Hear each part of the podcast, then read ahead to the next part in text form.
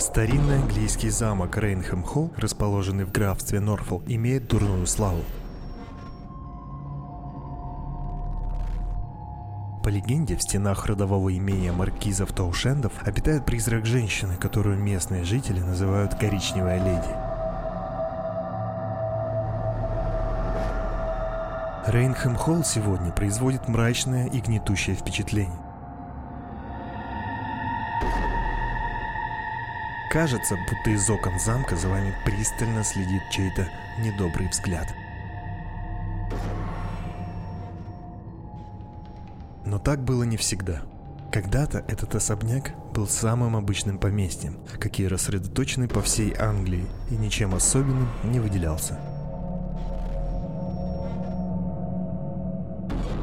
Первой половине 18 века замок перешел в собственность сэра Чарльза Таушенда. В то время он был руководителем палаты лордов. Таушен поселился здесь вместе с супругой Дороти Уолпол, женщиной знатной и богатой. Дороти приходилась дочерью члена английского парламента Роберту Уолполу и родной сестрой первому премьер-министру Англии сэру Роберту Уолполу-младшему, который занимал этот пост с 1721 года по 1742 год. Дороти без памяти влюбилась в сэра Чарльза, когда он был еще женатым мужчиной. Но через несколько лет Виконт овдовел, и Дороти пустила в ход все свои женские чары, чтобы покорить Таушенда. В конце концов, девушке это удалось, и пара поженилась. Дороти на тот момент было всего 26 лет. Но правильно говорят, на чужом несчастье своего счастья не построишь. Брак не сделал Дороти счастливой женой.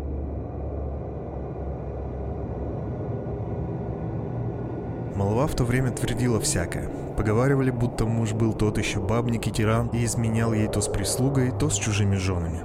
Более того, он бил и истязал свою молодую супругу, чем вызвал праведное негодование своего тестя Роберта Уолпола. Отношения между тестем и зятем стали довольно натянутыми.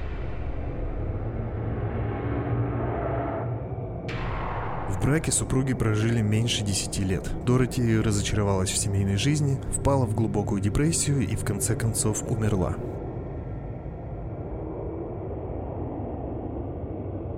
Детей у них не было, а вдовевший Виконт устроил по поводу безвременной кончины жены пышные похороны –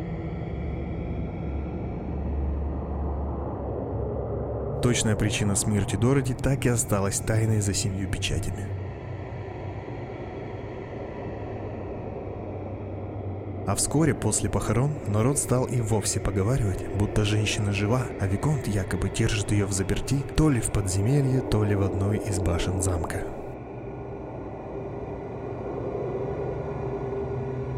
И будто Дороти умерла значительно позже, в темнице от голодного истощения – Так ли это было на самом деле, или все это досужие сплетни, доподлинно неизвестно. Ранняя смерть дочери и последовавшие вслед за этим слухи окончательно рассорили Роберта Уолпола со своим непутевым зятем. После смерти жены Чарльз Таушенд вышел в отставку и стал заниматься сельским хозяйством в своем имении. память о безвременно ушедшей супруге в холле замка повесили ее портрет прямо над лестницей. С тех пор в особняке начали происходить странные и страшные явления – Днем портрет Дороти выглядел абсолютно естественно. На нем была изображена довольно симпатичная по тем временам женщина аристократической внешности. Ослепительно белая кожа, скромный взгляд из-под длинных густых ресниц, тонкие руки поверх белоснежного передника на дорогом темно-коричневом платье. Такой она и была при жизни. Однако ночью изображение на портрете менялось до неузнаваемости –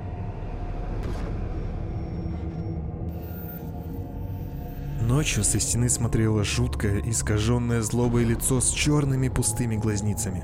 Портрет наводил ужас на обитателей замка. Пришлось от него избавиться, чтобы не пугать гостей. Но дух Дороти и не думал оставлять жителей имения в покое.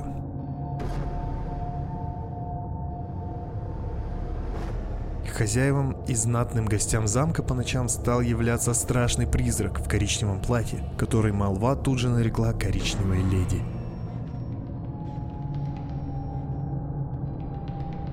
Со временем ушли из жизни родня Дороти, ее нерадивый супруг, все современники, но дух обиженной женщины продолжал запугивать и новых обитателей замка.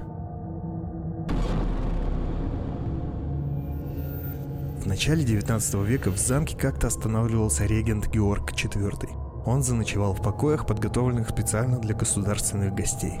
Проснувшись посреди ночи, регент в лунном свете, заливавшем окно, разглядел у своей постели силуэт женщины. Дама как-то странно улыбалась, а вместо глаз у нее были пустые мертвые глазницы. Почтенного государственного мужа мгновенно прошиб холодный пот. Регент предпочел не дожидаться утра и скорее убраться из замка.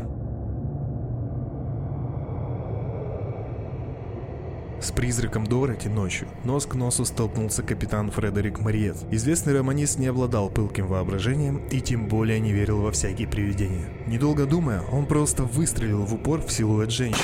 Та в ответ захохотала и исчезла за дверью. На утро пулю нашли в стене. Она прошла сквозь силуэт и, естественно, не причинила ему никакого вреда. В 1835 году в рождественскую ночь коричневую леди видел полковник Лофтус. Он грешил на большое количество выпитого спиртного, но призрак явился к нему несколько раз. Он описывал его так. Женщина с правильными чертами лица и горделивой осанкой, в коричневом платье из дорогой ткани. В руках была горящая лампа. Единственное, что пугало в леди – черные пустые глазницы.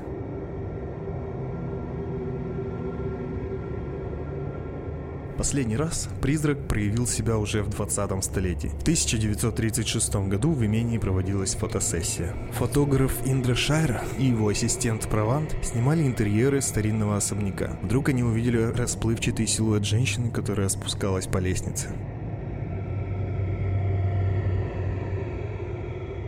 Каким бы странным это ни казалось, но фотографам удалось запечатлеть ее на пленке. При проявке снимка на фото был отчетливо виден женский силуэт, облаченный в одеяние, очень напоминавшее свободное платье. Опубликованное в прессе фото произвело сенсацию. Специалисты тщательно его изучили, но никаких признаков фальсификации не обнаружили.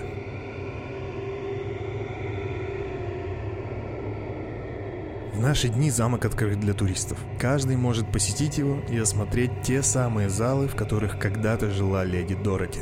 И кто знает, быть может вы тоже повстречаете призрак коричневой леди, которая гостеприимно будет встречать вас на лестнице с лампой в руке.